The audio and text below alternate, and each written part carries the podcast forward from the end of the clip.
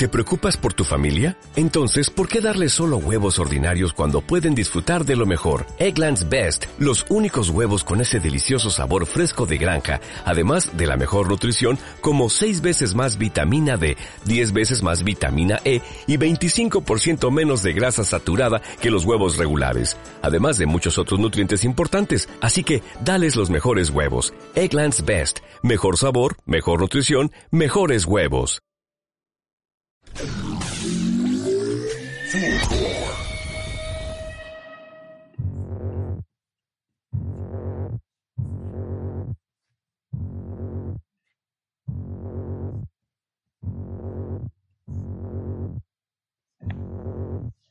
One, one less, one less life, one less life for us to live.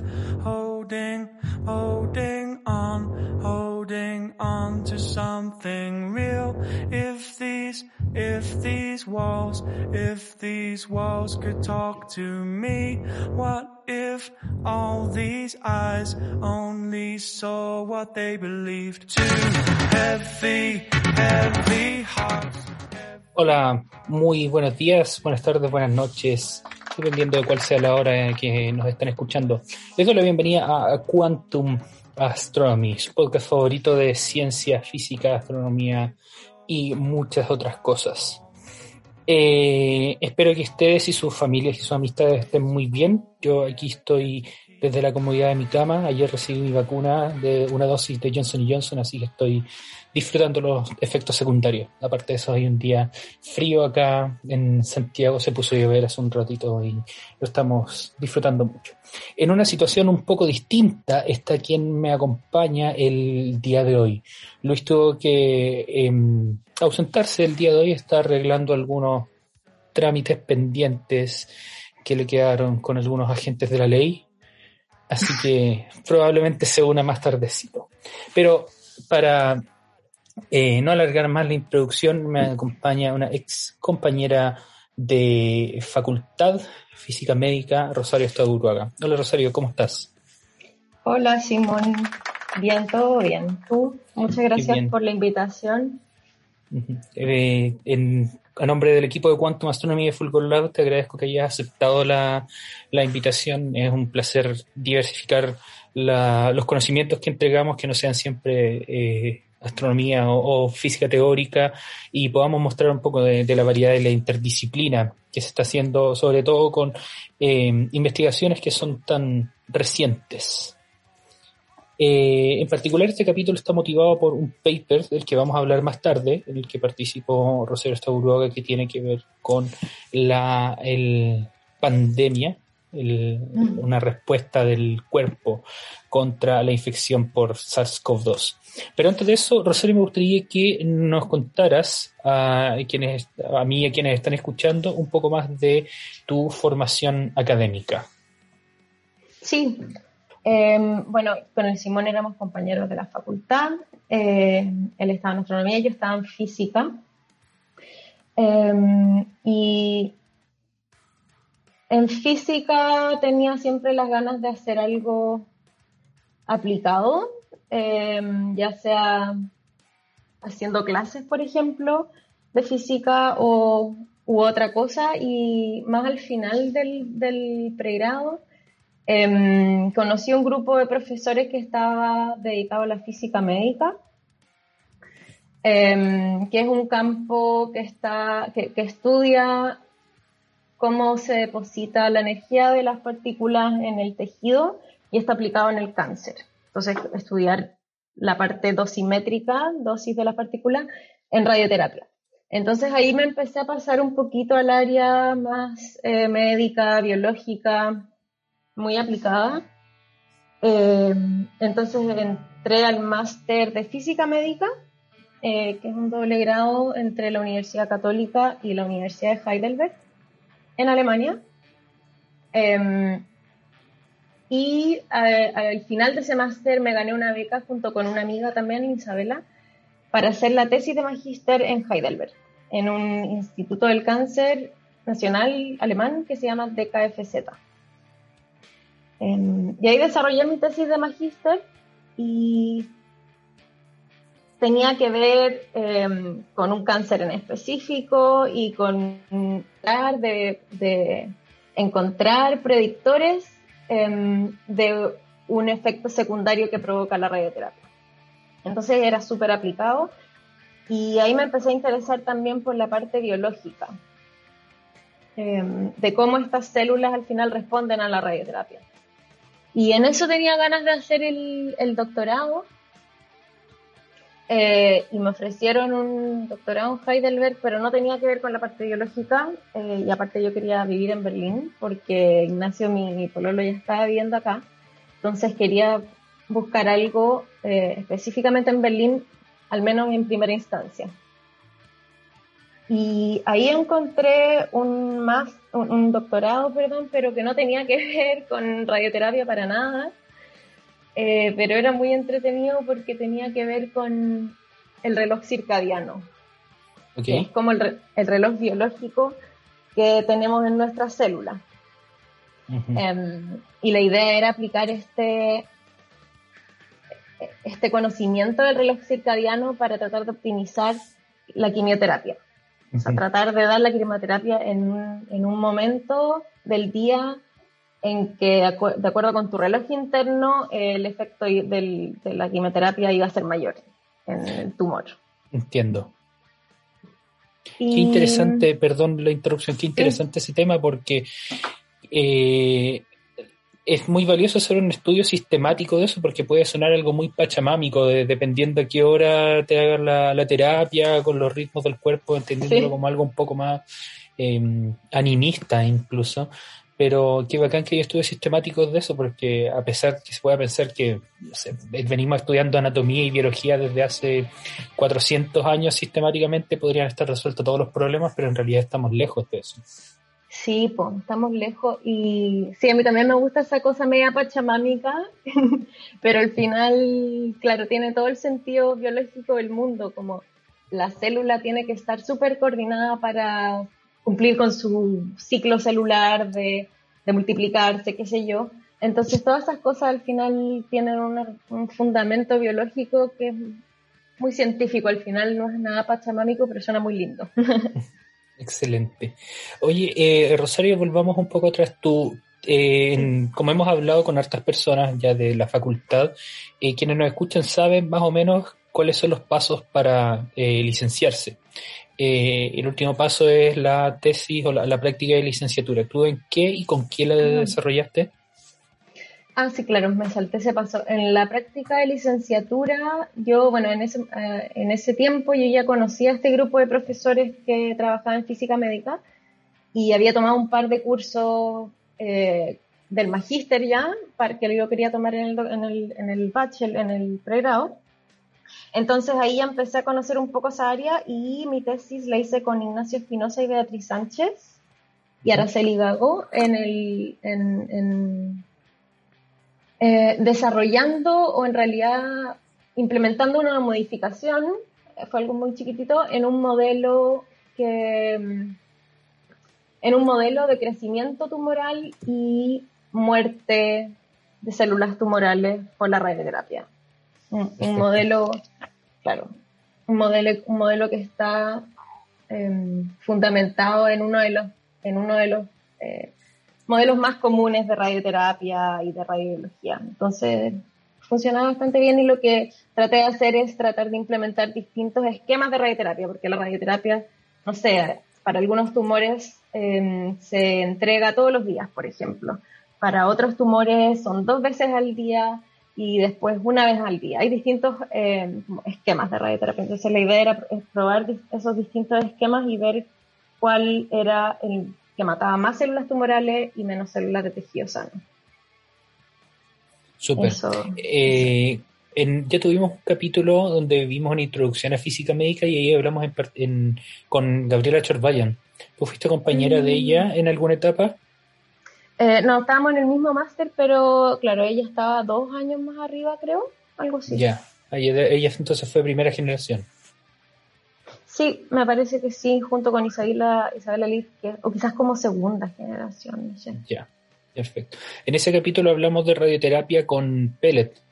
Eh, yo siempre pensaba que la radioterapia era, similar a una radiografía, en el sentido de que te metían una máquina y una máquina te tiraba radiación a una zona eh, delimitada. Me gustó mucho ese sistema por los, peles que iban dando una, una emisión de radiación más gradual, controlada. No, no conocía el sistema. El capítulo está bien interesante. Si es que quieren escucharlo, es de los el, el quinto el sexto de la primera temporada. Claro, sí. Eh, lo voy a escuchar. Eh, eso también es muy entretenido porque uno generalmente cuando habla de radioterapia se imagina el tiro radioterapia externa, que se llama, que es que tiene un, un irradiador así irradiando partículas a través del aire, pero también eh, está la radioterapia interna, que es esta braquiterapia con pellets. Ah, perfecto. Ya, entonces, eh, luego de eso tú entraste al magíster en física médica y ahí eh, en algún momento cambias de línea de investigación, ligeramente. Sí, em, sí, porque hice la tesis de, de magíster después en, Heidelberg, donde la idea era trabajar en otro proyecto. Em, y, y claro, antes estaba más enfocada en este modelo de crecimiento y de muerte tumoral y después en Heidelberg la idea era em, encontrar predictores em, para un efecto secundario de la radioterapia, pero también de un tumor parecido, que era un tumor en cabeza y cuello. Perfecto. claro. ¿Esos estudios tú los haces con modelos, con datos, con una mezcla de ambos? Eh, los del, el que hice en Heidelberg em, es un. Al final estábamos mirando eh, la distribución de la dosis eh, en ciertos tratamientos de cabeza y cuello, como no sé, eran 100 pacientes, por ejemplo. Entonces, la distribución de la dosis, em, la dosis que le va a llegar al tumor. Y cómo esa distribución de dosis, distintas propiedades, se correlacionan con pacientes que después de la radioterapia desarrollaron serostomía, eh, un, efecto secundario que es como sequedad bucal y, parece que es muy terrible. Entonces, al final veo eh, distribuciones de dosis y veo también em, cuántos pacientes desarrollaron este efecto secundario y veo también además eh, radiografías que se les hacen como si cada ciertas semanas. Esos son los, los tipos de datos que tenemos. Entiendo, qué interesante, suena muy, muy bien, muy, muy entretenido y mezcla hartas disciplinas, porque combina física, biología, análisis de datos, análisis de imágenes. Sí, medicina eh, también trata de identificar dónde están las partes que te interesan. Sí. ¿Cuánto, eh, no voy a formular esto de otra manera, eh, me imagino que tuviste que aprender mucho de biología y medicina en poco tiempo, comparado con, por ejemplo, la formación que, recibimos en física, que tenemos una licenciatura de cuatro años y medio, cinco años. En cambio, para entrar a un magíster en física médica tienes que aprender mucho en muy poco tiempo. Sí, en el magíster de física médica eh, había ramos de anatomía, por ejemplo, y no de biología tan dura, pero había uno que era radiobiología. Entonces como que te combinaba suavemente las dos cosas. Em, y aprendíamos cosas muy específicas, en verdad. Em, como lo que nos interesa, como lo básico que nos interesaba para lo que estábamos estudiando. Eh, pero claro, después cuando me empecé a cambiar a algo mucho más biológico como lo que estoy haciendo ahora en el doctorado, que no es de de los relojes italianos porque me cambié después, pero ahí vamos a llegar. Eh, me fue la idea. Eh, perdón, estaba hablando del ramo que habías tenido, donde habías aprendido algo. Claro, y cuando me cambié, me, me cambié el doctorado, gracias, me cambié el doctorado y ahí sí que tuve que empezar a aprender mucha biología en muy poco tiempo como, como al paso, como siempre lo hablo con mi profesor, que es como learning by doing, como a ver, estoy viendo esta cuestión. ¿Qué es esta cuestión? Ya, voy a buscar, voy a googlear, voy a leer el libro y voy a... Ay, ahora la entiendo. Después como que encuentro otra cosa. ¿Y qué es esto? Eh, entonces voy así. Entiendo. ¿Tu formación biológica en el colegio te ayudó? ¿Te acordabas de algo? Em, la formación de mi colegio en ciencias en general no era el fuerte. Entonces yo aprendí cosas en biología, pero muy básicas. Cuando después hablo con otra gente y me dice, pero si eso se veía en el colegio o algo así, Yo como, bla, no, no, no recuerdo haber visto eso. Entonces, eh, em, claro, no tampoco, además vengo con una base, yo creo, más o menos débil desde el colegio. O sea, hay cosas súper básicas que tuve que empezar a aprender más tarde. Entiendo. Mm. Entiendo ya. Pero bueno, lo bueno es que tuviste las herramientas para, para, ir desarrollando estos conocimientos y se, se fueron entregando a medida que ibas avanzando en las etapas de formación. Sí, yo creo que también esa capacidad también es algo que quizás lo puedo relacionar como con la formación que te entrega el, estudiar física o astronomía, también el pregrado, por ejemplo. esto, de tratar, tratar de entender cosas que no son tan fáciles a primera vista y estudiarlo, estudiarlo, repetirlo, buscar información, hasta tratar de entenderlo, como que eh, yo creo que para eso me ayudó harto la, la carrera claro. en principio. es eso y también entender relaciones causa-consecuencia, intentar buscar, solucionar problemas, sí. Y también, claro, entender datos, eh, tratar de visualizar datos, entender distribuciones, cosas, cosas así. Eh, Claro, conceptos matemáticos, obviamente, también. Entiendo. Ya, y eh, tú tuviste doble título entonces en tu magíster, Universidad Católica y Heidelberg. Eh, una compañera, Jasna, de doctorado, tuvo doble título en Heidelberg de doctorado en astrofísica. Me imagino que ah. hay hartas diferencias en eso, porque en su caso tuvo que presentar, hacer una presentación de tesis de 20 minutos sin diapositivas, solamente con pizarra y plumón. Eh, ah. ¿No fue así tu experiencia? ¿Cómo fue? ¿Tuvo algo de especial tu mm, presentación de tesis por ser un doble grado?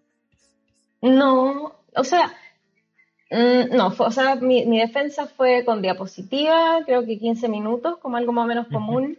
Em, y lo hice en Chile, entonces lo único raro que tenía era que yo estaba como siendo grabada y transmitida en Heidelberg.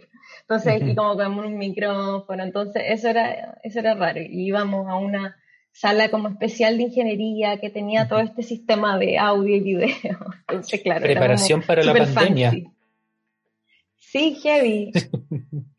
Porque mi tesis doctoral la defendía así, estaba en el escritorio aquí en la pieza de visita, transmitiendo para gente, claro, porque estaba acá en Santiago, pero había también uno de mis eh, profesores correctores era de Estados Unidos.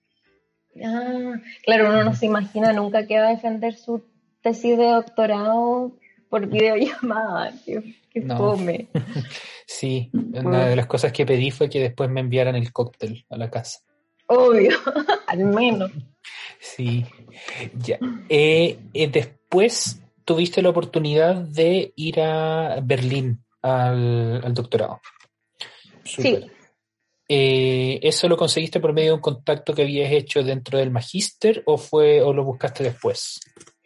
No, em, no había mucha relación entre este doctorado y el magíster, o sea, esta, esta profesora a la cual yo postulé el doctorado, o sea, con la cual yo postulé el doctorado, em, la encontré así googleando, em, porque yo estaba en Chile después del máster.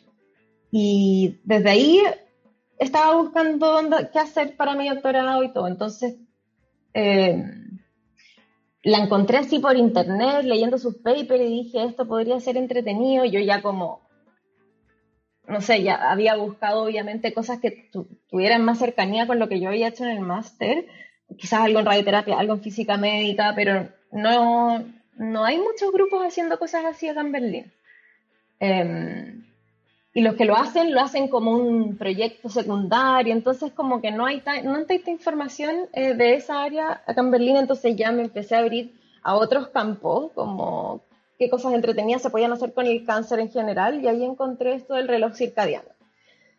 Y lo encontré muy entretenido porque además después me metí a su página web de, de, este grupo y decían cómo se buscan, no sé, estudiantes de doctorado, con, conocimientos de matemática, programación, em, que, puedan, que puedan desarrollar un modelo de ecuaciones diferenciales para poder describir este reloj circadiano eh, y cómo poder modelar eh, eh, la muerte del tumor y el tejido sano y cosas así.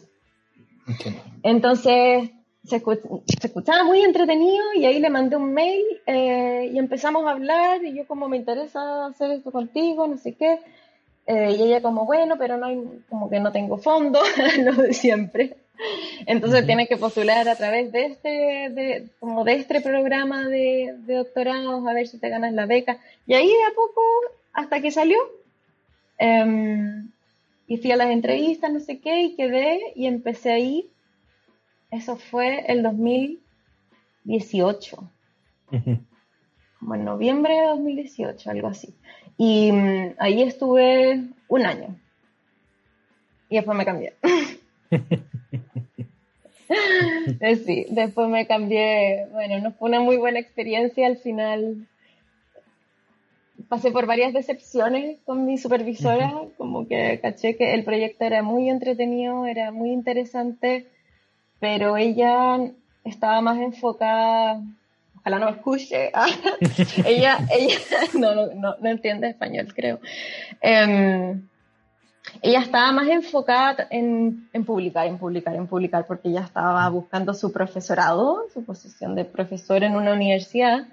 Y como en todos lados, en Alemania también pasa, te exigen obviamente una serie de publicaciones que de repente es una locura.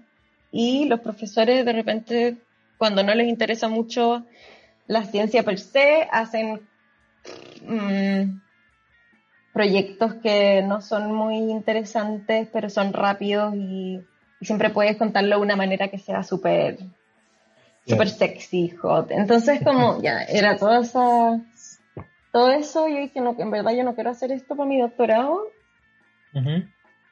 Y ahí me puse a buscar otras opciones, acá en Berlín también, pero yo ya conocía más o menos la onda, o sea, ya había ido a reuniones de facultad, no sé, donde se hacen presentaciones todas las semanas, como que ya estaba cachando los profesores, como que ya cachaba más o menos qué profesores me gustaban, qué otros profesores no me gustaban tanto.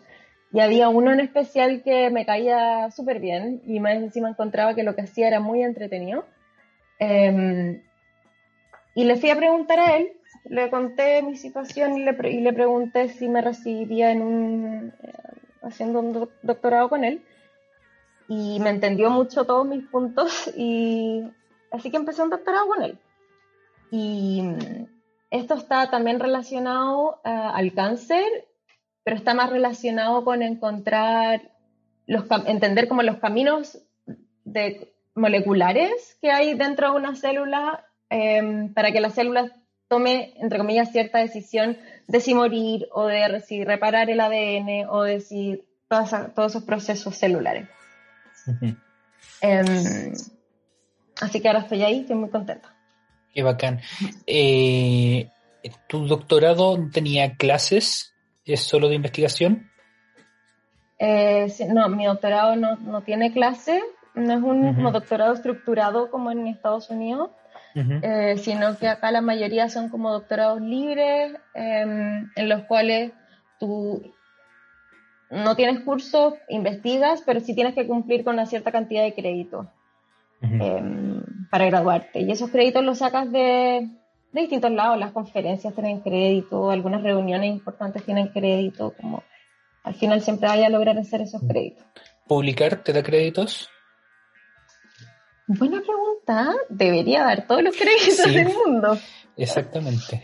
Eh, creo que no. Creo que no. Creo que los créditos están relacionados como actividades científicas aparte de la publicación. Y además para, para graduarte necesitas publicar. Eh, bueno, no necesitas publicar. Te puedes graduar sin publicar y ahí tienes que escribir una tesis gigante. Eh, si publicas dos papers de primer autor, tu tesis puede ser simplemente un compilado de okay. paper. Entonces, como bastante más conveniente porque uno, si no, gasta mucho, mucho, mucho tiempo estudiando la tesis. Claro, aquí en astronomía también de repente se mueve gente que tiene dos papers, incluso hay gente que hace tres. Eh, la, bromeamos con que corchetean los papers y entregan eso como tesis. Siempre y cuando sean en la misma área. Claro. Sí. Ya, es que bacán. Em, ¿Eso está eh, siendo financiado por el gobierno alemán, por alguna eh, comisión de fomento de la ciencia, ya. Sí, exacto. Es un, o sea, no me sé el nombre, aunque me lo supiera tampoco sabría decirlo, yo creo. Pero es una comisión nacional de, claro, como plata, plata para la ciencia y ellos eh, le entregan financiamiento a un programa de doctorado que es en el que yo estoy como afiliada y ese programa de doctorado se llama Comp Cancer, como Computational Cancer. Y a través de ellos tengo el financiamiento que es en forma de contrato de trabajo, así que... ah, mi chica, ya. Estamos, estamos muy bien. Qué envidia, qué mansa oportunidad, o sea, estabilidad y además estás ayudando, pagando tus impuestos al Estado alemán. Exacto. Qué bacán. Es, uh. es, perfecto, es todo lo que uno quisiera. Sí, qué envidia. Entonces, claro, con contrato podría ir, podría ir, bueno, me imagino que está difícil la cosa, pero podría ir, por ejemplo, comprar una casa, siendo estudiante de doctorado. Sí. Sí, pues claro, y también tener todos los beneficios del sistema de impuestos en Alemania. Sí, salud, educación y muchas otras cosas. Sí. Qué bacán. Bueno, aquí estamos a años luz, espero que pronto comiencen a, cambiar esas cosas. Eh, veremos qué es lo que pasa. Y eh, dentro ¿Cómo se enmarca este paper que vamos a pasar a comentar en un momento en el siguiente bloque en hmm. la investigación de doctorado que has realizado hasta el momento? Ya, em, yo, bueno, como contaba, estoy muy enfocada en el cáncer y como en medir em, ciertas proteínas que nos interesan, por ejemplo, a nivel de em, unicelular. Entonces tenemos niveles de proteínas en cada célula. Eh, y esto enfocado en el cáncer y en mi caso enfocado en radioterapia también. Entonces, cómo estas proteínas cambian cuando una célula es irradiada, qué sé yo. Eh, entonces, con todo eso empecé a estudiar em, herramientas computacionales que me permitieran encontrar, por ejemplo, comunidades de células, eh, tratar de em, cuantificar esto para poder entender realmente qué es lo que está pasando. Eh, entonces empecé a aprender esas, esas herramientas computacionales y mientras las estaba aprendiendo, de repente mi, mi profesor eh, me dice, oye, nos salió una colaboración eh, con una inmunóloga de la Charité, que es como el hospital universitario en que estoy contratada también, y que nuestro grupo es parte. y, y, claro, nos contactó esta inmunóloga que quiere hacer este tipo de estudios para poder entender un poco más de qué se trata eh, esta enfermedad del COVID. Eh, y nos está pidiendo, me pidió a mí que alguno le analizara los datos, que pudiera hacer este tipo de análisis computacional. Y yo lo estaba aprendiendo en ese momento, entonces Nils pensó como matáis dos pájaros de un tiro, más o menos, que quieres participar en este proyecto. Yo, obvio que sí, o sea, fue así como que qué rico tener esta oportunidad de entender lo, de entender lo que está pasando eh, en un nivel súper científico también. Exacto. El Nils que refiere, a, saber a quién te refieres es Nils Blütgen. Exacto, Nils Blütgen es eh, mi supervisor y él también es em, un, corresponding author, al al final del paper es, uno de los que se titula como los profesores que guiaron este, este, este proyecto. Entonces, claro. la última es Birgit Savitsky, que es la inmunóloga eh, principal, que ella, ella tuvo esta gran idea. O sea, el paper, toda, la, toda la historia del paper es su cabeza. Entonces, para tener este nivel de conocimiento, o sea, para poder llegar a una historia así tienes que tener un nivel de conocimiento de inmunología muy profundo, cosa que yo empecé a aprender con este proyecto. Entonces, em, entonces, claro, está esa parte más de inmunología pura, que es biología bastante compleja igual, a mi gusto. Y después están los autores que hicieron también em, toma de datos. Generalmente ellos están como no sé, los, los, los, que juntaron, ahí vamos a hablar más del tema, pero los que juntaron, por ejemplo, las muestras de sangre de los pacientes, eh, ellos están, por ejemplo, más al medio y después, más al principio, está la gente que colaboró más en la, en la producción de datos, así, así y la eh, gente que colaboró en los análisis de los datos. Perfecto, ahí están los, los obreros del paper. Claro. Excelente. Este paper, bueno, lo vamos a compartir en nuestras redes, pero el título en inglés es Complement Activation Induces Excessive T-Cell Cytotoxicity in Severe COVID-19, o sea, activación complementaria induce una citotoxicidad excesiva en las células T en los cuadros severos de COVID-19. ¿Qué significa todo eso? Perfecto. Es lo que vamos a analizar en nuestro siguiente bloque. Por mientras, les vamos a dejar con una canción que escogió Rosario. Espero que la disfruten mucho y nos vemos a la vuelta. I feel my story is still untold.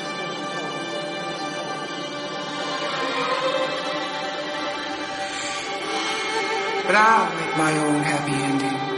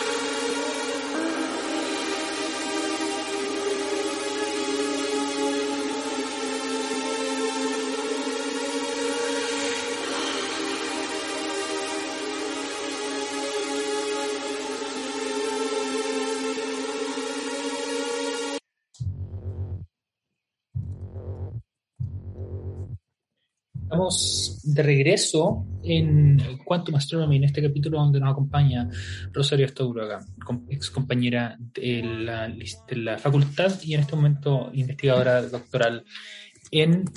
Eso es una buena pregunta. ¿Cuál es tu afiliación en la Universidad Medicine de Berlín? Claro, la esa es la, Universidad. ambas, ambas dos. Eh, esto, mi contrato de trabajo es con la Charité, que es este hospital universitario, em, pero tengo que estar afiliada también, obviamente, a una universidad que sea capaz de darme el grado, así que esa universidad es la Humboldt, que, Perfecto. Súper. Habíamos introducido en el primer bloque a muy grandes rasgos el, el paper, este de qué son, o sea, la, activación complementaria y la citotoxicidad de las células T en casos severos de COVID-19. Entonces vamos a pasar a em, destilar estas, todas estas palabras y, prepárense porque se viene una lección de biología bien, bien interesante, que seguramente aquí en, en el podcast quienes vienen más del área de la física van a también aprender un montón. Eh, bueno, lo primero que me gustaría preguntar es qué es, qué se considera, perdón, COVID-19 severo. ¿Hay algún criterio fijo? ¿Se puede cuantificar? Eh, sí, hay la Organización Mundial de la Salud tiene un sistema de graduación o de, sí, de escala y va del 1 al 8, lo estoy mirando ahora porque no me lo sé de memoria, va del 1 al 8 y el 8 es muerte y el 1 es un nivel así ambulatorio. Em, del, el 3 y el 4 son pacientes moderados que no necesitan ventilador. Em, y después del 5 al 7 son pacientes severos. O, críticos también se les puede llamar. Y esos necesitan el ventilador mecánico. Ya, yo tuve un cuadro de COVID moderado Eh, de hecho diría que muy muy ligero. Tuve un- dos días síntomas más o menos graves, o sea, no, perdón, más, más intenso. Eh. Tuve fiebre, nunca tuve fiebre sobre 38.5, por ejemplo. Eh, nunca tuve saturación de oxígeno bajo 95%, eh, pero sentía cansancio, dolor de cabeza y malestar muscular. ¿Pero no fuiste a la- al hospital? o a la- Nunca tuve que hacerlo, no. Ya, ah, qué bueno, claro, entonces serías como el paciente ambulatorio. Claro. Ya, entonces, ustedes eh, en este estudio se buscan personas que tengan cuadros severos de COVID-19 y tú me decías que se analizaban muestras de sangre, porque ahí vienen la- las células T, que es lo que quieren medir. Sí, exacto. O sea, en nuestro estudio eh, analizamos las células inmunes en la sangre de en pacientes con COVID severo y moderado, eh, dos, tipos de, dos tipos de severidad. Eh, también comparamos con, con pacientes que tengan otras enfermedades crónicas como VIH, eh, hepatitis B y gripe. Em, una gripe que tiene síntomas similares al COVID, pero está negativo en el PCR. Y obviamente en pacientes sanos. Entonces tenemos todos estos grupos de pacientes para comparar. Entiendo, perfecto. Esos pacientes a quienes, quienes están en, en COVID severo y que les toman la muestra de sangre, ¿requieren consentimiento o eh, me refiero a requieren consentimiento a la hora de que le tomen la muestra de sangre o por ingresar en un hospital que es universitario saben que pueden pasar estas cosas y hay un consentimiento un poco más eh, tácito, oculto? Eh, no, entregan, entregan consentimiento. Ellos firman y, y saben más o menos de qué se... Le, le explican brevemente el estudio. Em, así que sí, los pacientes entregan su consentimiento. Y lo mismo entonces para los grupos de control. Y lo mismo para los grupos de control, sí. ¿Tienen un comité de ética que revisa ese tipo de cosas? Sí, hay un comité, ética, pero no sé cómo se llama. Eh, em, está indicado en el paper, no sé cómo Ah, se ya, llama. perfecto. Sí, todas esas Eh, cosas se revisan un montón. Claro, porque por ejemplo, a mí yo estaba en la prueba de la vacuna Johnson y Johnson y había, de, de ahí también salen publicaciones y había un comité de ética y creo que cada vez que iba para alguno de los controles donde me tomaban muestra de sangre, me tomaban hisopado nasal, en cada una de esas visitas me hacían firmar un montón de papeles distintos, porque eran Claro. actualizaciones al, al, al estudio que venían muchas veces de revisiones hechas por comités de ética, y comités de ética locales y comités de ética de, eh, de Johnson Johnson. Claro, sí, es un papeleo, es un papeleo grande. Súper, ya. Entonces ustedes toman las muestras de sangre para buscar qué cosa. La idea es buscar, a ver, porque mm, a ver, par- de- desde- voy a partir un poco desde antes.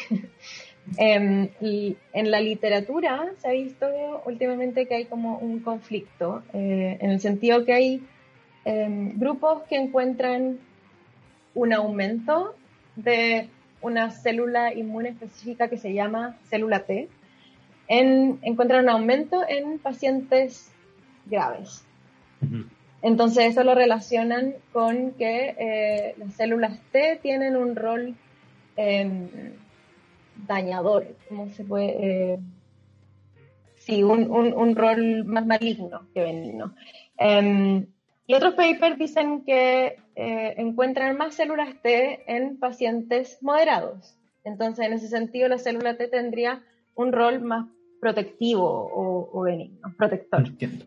Yo voy a intentar eh, hablar todas las cosas en, en español y voy a, porque me carga el spanglish, así que, porque estas cosas obviamente la- las aprendí eh, en inglés y las discutí en inglés, entonces de a poco voy a ir eh, corrigiéndome.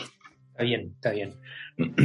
Eh, las células T, ¿qué función cumplen normalmente? Sí, las células T em, son, bueno, en el sistema inmune hay distintos tipos de células, las células T, las células B, las, nat- la- las asesinas naturales y todo, y un montón de otras. Y mm, las células T son parte del sistema inmune adaptivo, que es el sistema que crea memoria.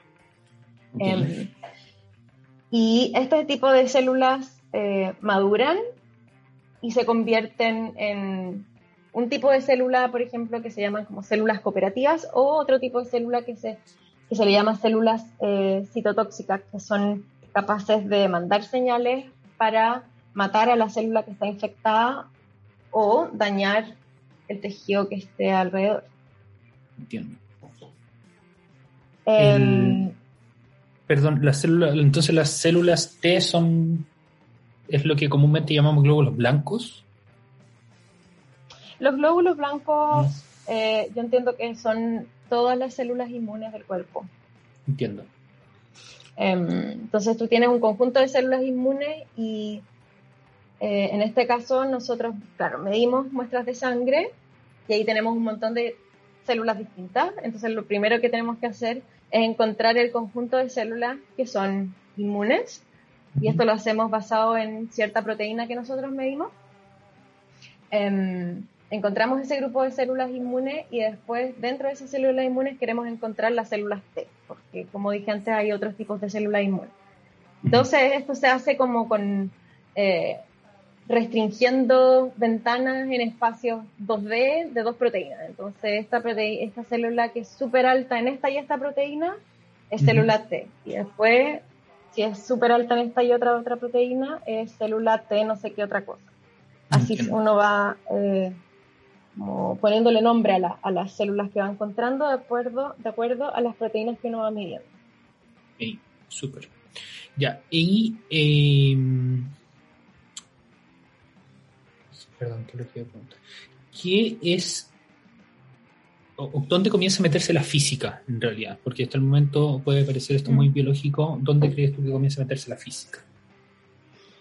Eh, bueno, a muchas escalas, pero al menos en, en, en la- en- lo que yo hago, eh, Ujú.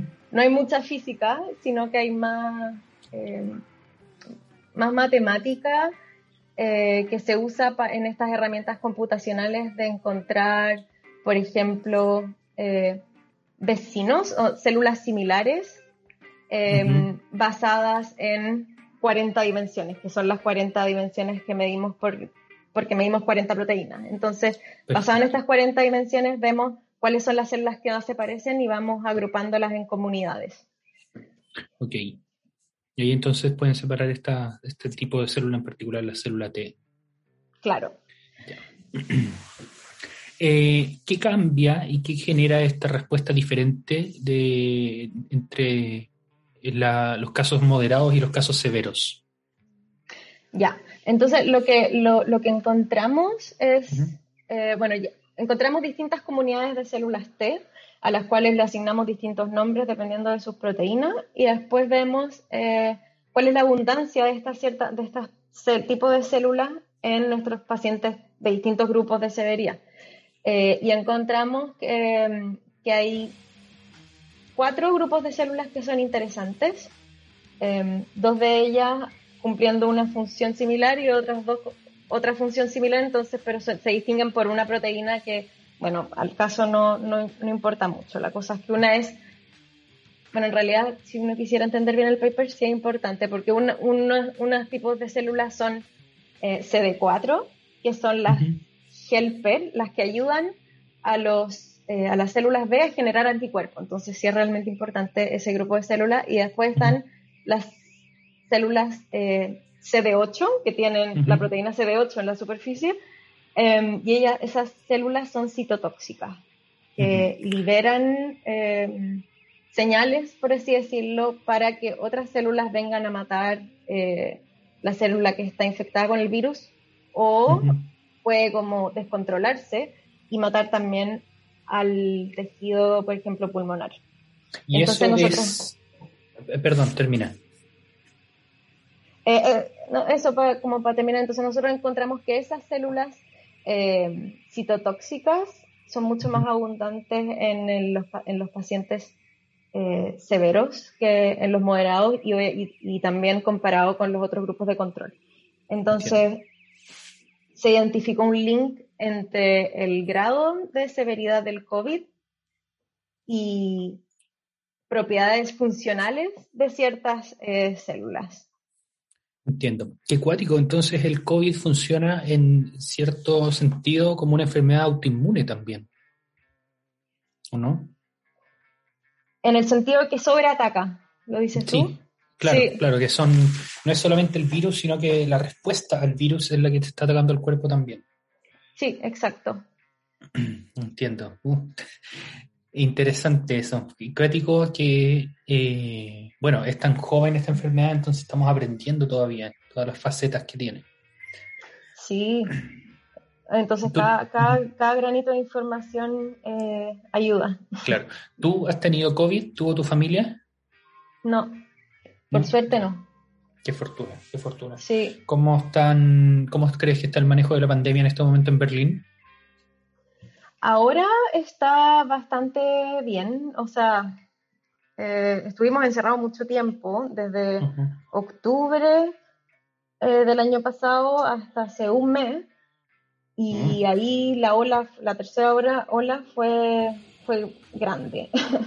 Entonces estuvimos bien encerrados y ahora en- entre que estamos con vacuna y, y también hace calor, entonces hay gente reuniéndose afuera. No, no hay un link entre como la sobrevivencia del, del virus con la, con, con la temperatura, pero sí se sabe que en el verano la gente se junta afuera y hay más ventilación, entonces hay menos probabilidad Claro. de contagiarse. Así que está, Claro. está bastante bien la cosa Qué acá. bien, qué bien. Hoy ahí salió recién el informe diario de hoy, miércoles 23 de junio, y en Chile estamos con positividad de 9, casi 10%, que se ha mantenido más o menos Mm. estable. Mm, Sí, hace harto tiempo. mm. Eh, no, perdón, venía, venía bajando, venía bajando las últimas veces, o, o la media móvil iba como en 8 o 7%, algo así. Hoy tenemos un, un pic de, de positividad, que pasa porque hoy se informan eh, menos tests porque vienen los del fin de semana. Y en Claro. particular el lunes también fue feriado, entonces hay menos tests tomándose. Sí, eso hay que verlo un poquito más, menos local. Sí. ¿Tú te has hecho PCR? Sí, me lo hice porque fui a ver a mi, a mi familia a Chile en el verano de allá. Em, y me hice, sí, pues ahí te, me hice como 6 PCR, no sé, te piden uno cuando, te- antes Claro. de partir, cuando llegáis, eh, para salir de la cuarentena después, todas esas cosas. Por ejemplo, bueno, me imagino que tú combinaste en algún lugar, pues la, en la conexión te piden PCR también, o sea, ¿te hacen uno? O, No. o confían solamente ya en el de origen? Sí, es muy loco eso. Oye, eh, volviendo un poco a eso, eh, ¿hay en el paper alguna conclusión de, de la hacia qué lado va la causalidad? O sea, ¿es, ¿los cuadros de COVID severos causan esta citotoxicidad aumentada o la citotoxicidad aumentada causa un, un cuadro de COVID severo? Sí. Em, eh, está, no, la causalidad está comprobada en el sentido de que, por ejemplo, hicieron cultivos em, celulares donde mezclan tejido pulmonar con em, células de pacientes graves, de pacientes moderados o pacientes sanos Ujú. Se mezcla todo esto y se ve eh, que cuando están juntos, las células de, de pacientes con COVID grave son capaces de producir eh, este daño. Entonces, en ese sentido, se, se da en esa dirección.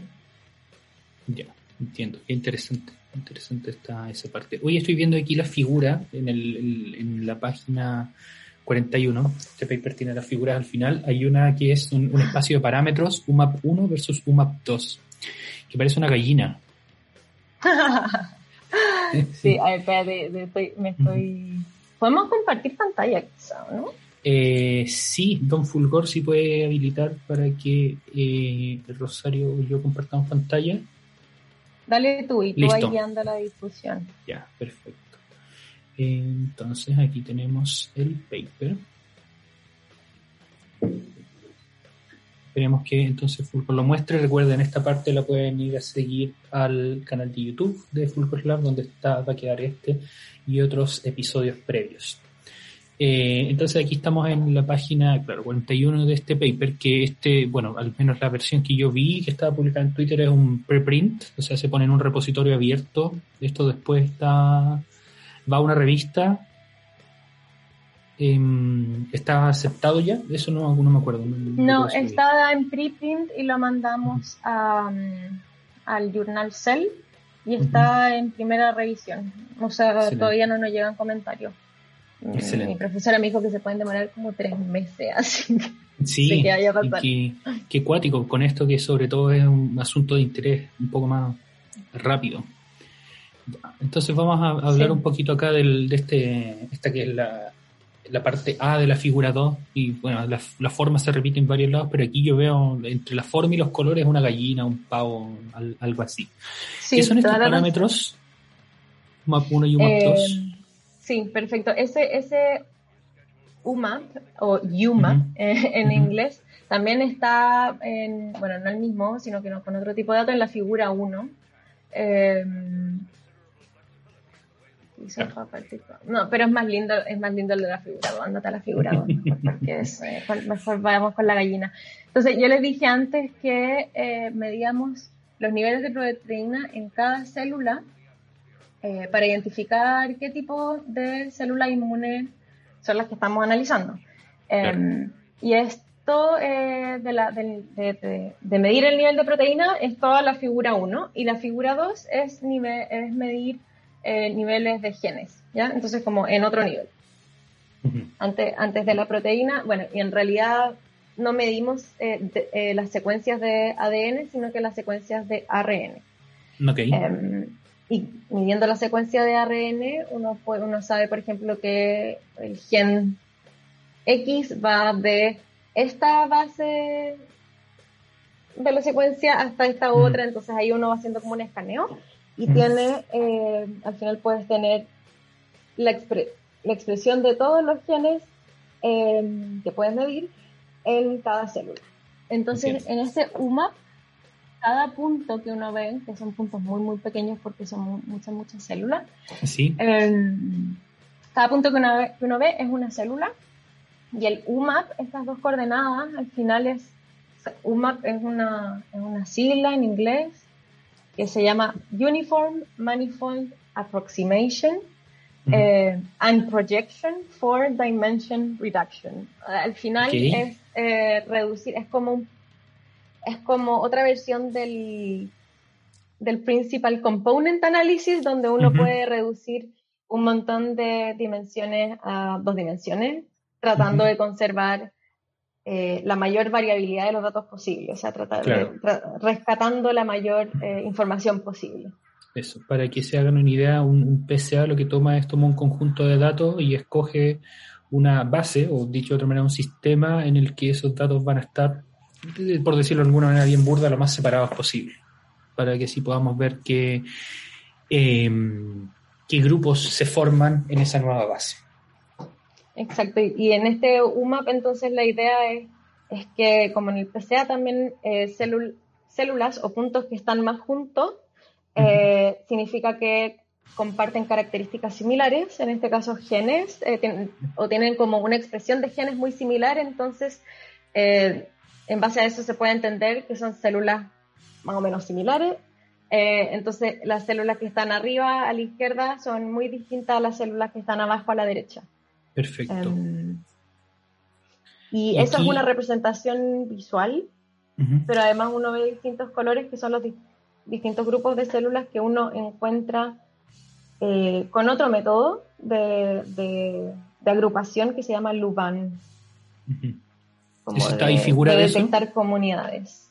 Eh, es ese mismo, entonces al ah. final el UMAP es la forma, de cómo se ubican estas estas células eh, en una manera 2D y el algoritmo te, reconoce las comunidades, entonces estos distintos colores, que son los distintos tipos de células que están enumerados ahí abajo. Tenemos, ah, perfecto. Eh, y todos estos, son nombres de tipos de células T y los nombres son horribles porque es CD38 más, MKI67 más más, FCGR3, no.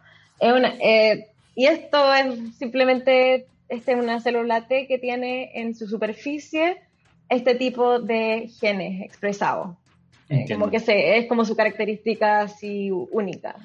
Y por eso se le llama así. Perfecto. Perfecto. Oye, eh, Rosario, aquí en este gráfico cada punto es una célula o es un o es un paciente, una persona. No, cada punto es una célula y las células vienen de distintos pacientes, em, de distintos grupos. Entonces, en, ahí en, la, en, el UMAP de abajo, donde se ve eh, coloreado con azul, gris, fucsia, amarillo y rojo, eh, ahí tenemos el UMAP con las distintas células, eh, pero el color te dice de qué, de qué paciente viene o de qué grupo de enfermedad viene. Perfecto. Ah, y entonces luego se hace el test estadístico para ver si los clusters de una visualización coinciden con los de la otra visualización. Perfecto, o sea, es claro, lo, del UMAP es una, solo una visualización, es algo gráfico para poder entender más o menos cómo se, cómo se ven estos datos, pero después uno puede calcular eh, cuál es el porcentaje de una célula inmune específica de acuerdo a todo el, mundo de células T. Entonces uno va eh, ahí construyendo, por ejemplo, estos em, gráficos de caja. Eh, sí. Los, box e. plots. Entonces ahí uno puede ver, por ejemplo, el, que la abundancia del cluster 7 del grupo eh, o del, de, la célula inmune encontramos eh, y la enumeramos con el, número 7, em, vemos que la abundancia de esa célula, de ese tipo de célula T, es mucho mayor en COVID en general, que estos son COVID, em, COVID moderado y COVID, COVID grave, o sea, los amarillos y los rojos. Y además, eh, por ejemplo, podemos ver, no sé, que el clúster o la comunidad de células número 9 es mayor en el, en el COVID grave comparado con el resto de las, de las enfermedades. Eh, y si uno ve, uno ahí hace un test estadístico para ver si estas cosas son estadísticamente diferentes, em, porque la diferencia es estadísticamente significativa. Y claro, los valores no son tan bajos, o sea, como que no tenemos, son como una especie de p-values, eh, no son tan bajos y esto es porque eh, no tenemos tantos, tantos pacientes tampoco, porque estas cosas, este, este método de medición de genes es súper caro. como que todo esto cuesta mucha plata, al parecer. Yo no veo esos números, pero, pero claro, es como no se le puede hacer a 100 pacientes. Claro. Entonces tenemos 5, 7 por cada grupo. Entiendo, perfecto. El... Está interesante eso. Bueno, me imagino que se escogen esos porque son los más representativos. No, no podrían meter en, la parte, en esta parte E un gráfico para los 16 clusters que tenías en la parte 1. Claro, eso en la, para la figura principal solo se eligieron los, las comunidades de células que son eh, mayores o que la abundancia es mayor en COVID, como las cosas interesantes, porque también obviamente encontramos interesantes para el, para el en cuanto al COVID, porque también uno puede, eh, eh, también encontramos, por ejemplo, cierto tipo de células que es mayor en B, en, perdón, en hepatitis B, pero, pero ese no es como el, no es el objetivo de, este estudio. Entonces mostramos solo los que son mayores en COVID y mm, el resto de las comunidades de células están en figura suplementar, eh, suplementaria. Entiendo. ¿Cuántos pacientes tienen en este estudio? Eh, ¿Mil? ¿Cien? ¿Del no, de magnitud? No, 20, 30. Ah, eh, si te vas a la figura 1, si te vas a la figura 1, eh, hay como un, el panel A, hay eh, unos números ahí. Perfecto, ya. Entonces, claro. estos son 64, 84, los números que dicen ahí son en total. Entonces, para, eh, y esto es considerando los pacientes de la figura 1, que no son eh, exactamente los mismos que los de la figura 2. Entonces, también estas son, la importancia de esto, creo yo también, es que no se hizo todo en los mismos pacientes. Entonces, al final es otra manera como de aumentar también tu significancia estadística porque estáis logrando comprobar lo mismo en distintos grupos de pacientes. Ya, bacán, bacán, qué importante eso. Ustedes pueden pensar que esto suena a poco, pero en, en, todas las ciencias hay estudios que resultan ser bien conclusivos que se hacen con pocos datos. En astronomía también de repente se hacen unos estudios que ustedes piensan, ah, esto lo hicieron al peo, tienen 10 estrellas o 5 galaxias, pero aún así son resultados súper buenos porque eh, todo depende de cuál es la, la robustez de los tests que haces, qué es lo que quieres probar también y eh, finalmente tus conclusiones. Tienes que ahí tener harto cuidado con las conclusiones y manejar ese terreno que puede ser un poquito eh, escabroso. Claro. La calidad de los datos también. También, importante. también, sí, la calidad de los datos. Oye, podemos, ¿crees que podemos hablar muy brevemente de esta parte que me, me interesó, los panel- el panel F y G, que habla de unos pathways que están aquí enriquecidos? Sí, entonces uno mide, eh, acá tenemos, estamos midiendo la eh, eh, cuánto se expresan ciertos genes en cada célula y los pathways, son, que dice ahí, son eh, como caminos de señales, ya que, que como instrucciones de la que instrucciones para de la célula eh, para producir ciertas funciones biológicas.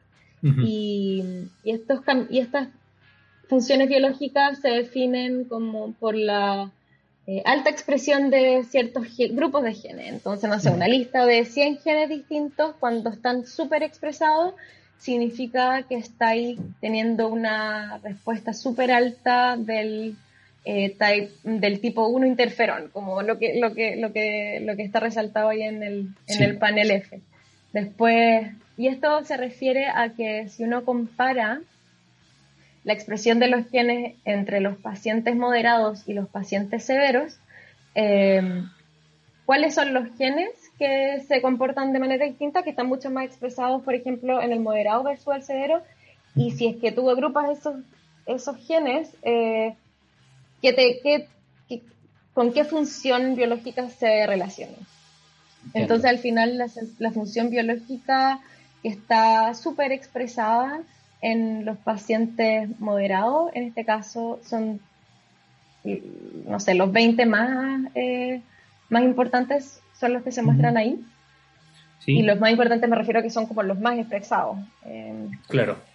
son los que se muestran ahí y después al revés cuando son eh, aumentados en los pacientes eh, severos o graves versus los pacientes moderados eh, esta imagen se ve en la parte inferior entonces lo que está ahí más aumentado en los pacientes graves es este proceso de, de granulación neutrophil degranulation que dice ahí. Entonces eh, eh, esta degranulación es un proceso biológico que generalmente se le asocia a los neutrófilos, lo que dice ahí, pero nosotros estamos viendo esto en, nosotros no tenemos neutrófilos porque solo estamos analizando células T, entonces estamos cachando que eh, parece que las células T también pueden hacer este proceso de degranulación.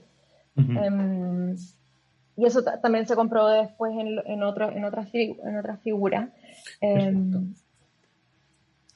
Eso te ayuda a eh, decir cuál es la causalidad, al final, que es la pregunta que te había hecho antes, ¿o no? Que si es que el- ya, perfecto. Sí, entonces ponen, claro, pusieron estas células de, de tejido pulmonar y después pusieron estas células T específicas que encontramos que son súper citotóxicas, así que son capaces de producir eh, como mucha toxicidad en el tejido eh, que está alrededor. Eh, y pusieron estas esta, esta- este cultivo de células de estas dos células T y em, tejido pulmonar y vieron que estas células T específicas eh, generaban mucha degranulación y lograban dañar estas células del, del pulmón. Excelente. Terrorífico, pero súper interesante, fascinante. Sí, claro, entonces con eso, con eso se logra más o menos encontrar un link entre cuál es el entre el, entre propiedades de la célula inmune y el daño que se está viendo. Perfecto. Súper. Rosario, se nos está acabando el tiempo. ¿Crees que hay algo más que quieras mencionar sobre este estudio o algún otro tema? Em, no, no, yo creo que ahí estamos, eh, motivar a la gente que también se ponga a quizás aprender de, de esto porque es, es muy entretenido, es súper, también genera un poco de terror porque es súper complejo, Em, y yo lo entiendo así muy a la pasadita, como que logro cachar más o menos un poco la cosa, pero también es entretenido aprender de esto en este momento donde estamos realmente enfrentándonos a un virus eh, constantemente. Entonces también es entretenido aprender de estas cosas. Cada e esfuerzo, informarse en general. Cada esfuerzo es vital a la hora de entender cómo podemos sobrellevar esto pronto, ya sea con inmunidad colectiva o aprendiendo a vivir con el virus. ¿Tienes una hipótesis sobre eso? Eh, no tengo pruebas, pero tampoco tengo dudas de que yo creo que esta cosa va a durar un montón. Em, sí, está, está difícil así como que hacer desaparecer el virus. Podemos bajar un montón de la incidencia con el tema de las vacunas y todo, pero tampoco sabemos cuánto tiempo duran las vacunas. Entonces, como, ¿qué es lo que va a pasar? Nadie lo sabe. Sí, pero me tranquiliza saber que estamos aquí poniendo cada persona un granito de arena, ya sea cuidándose, ya sea participando en algún estudio experimental o haciendo la investigación detrás. Súper. Eh, Rosario, quería agradecerte por eh, aceptar participar en este capítulo, por venir y por exponernos esto de manera tan clara, didáctica y hacer sonar bueno, no, eso es, déjame refrasear eso, y mostrar qué tan interesante es esto, para que sepan que tienen alguna alternativa quienes no se pueden decidir entre física y biología, hay caminos para todo. Sí, hay mucho, hay muchas opciones. Eh, gracias a ti por... Ah, Perdón, ¿alguna recomendación? Sí. adelante, adelante. Te iba a decir gracias a ti por invitarme, que para mí fue todo un desafío también hablar esto, o tratar de, tratar de explicarlo con, con un conocimiento súper básico que tengo también, em, y en español, así que eso, es muy entretenido. Ahora le, puedo explicar a mi familia lo que hago. Excelente, sí, lo puedes hacer directamente o le puedes mandar este capítulo del, del podcast. Em, ¿Alguna recomendación para quienes quieran entrar en el mundo de la de la física, de la física médica, en particular a mujeres jóvenes que quieren eh, adentrarse en este mundo?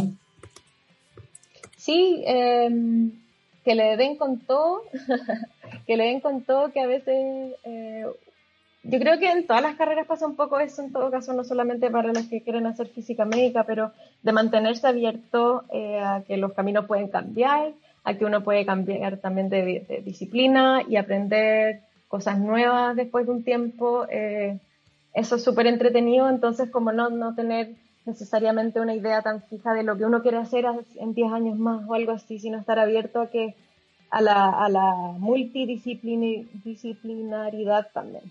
Y que eso se va dando con el paso de los años. Excelente, sí, tal cual. Yo no me imaginaba en que iba a estar ahora hace tres años lo que emocionante. O sea, por un lado estoy aterrado porque tengo inestabilidad laboral, pero por otro lado estoy fascinado por todas las opciones que están abiertas adelante. Espero que ustedes, quienes, sí, espero que ustedes quienes están escuchando también tengan un amplio abanico de posibilidades adelante de ustedes.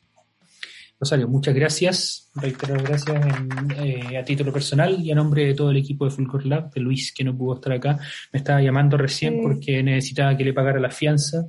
Eh, escogió la peor persona posible. Eh, nos despedimos. sí, un saludo a Ignacio. Y sí, y nos vamos entonces con este temita del artista lingua ignota que se llama Pennsylvania Furnace. Cuídense mucho. Hasta la próxima semana. Chao, gracias. Me and the dog, we die together.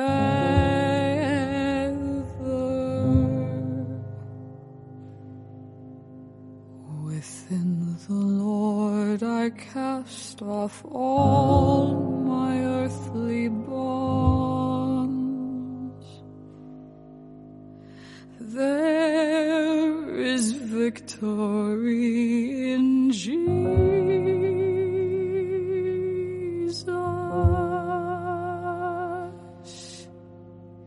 Jesus.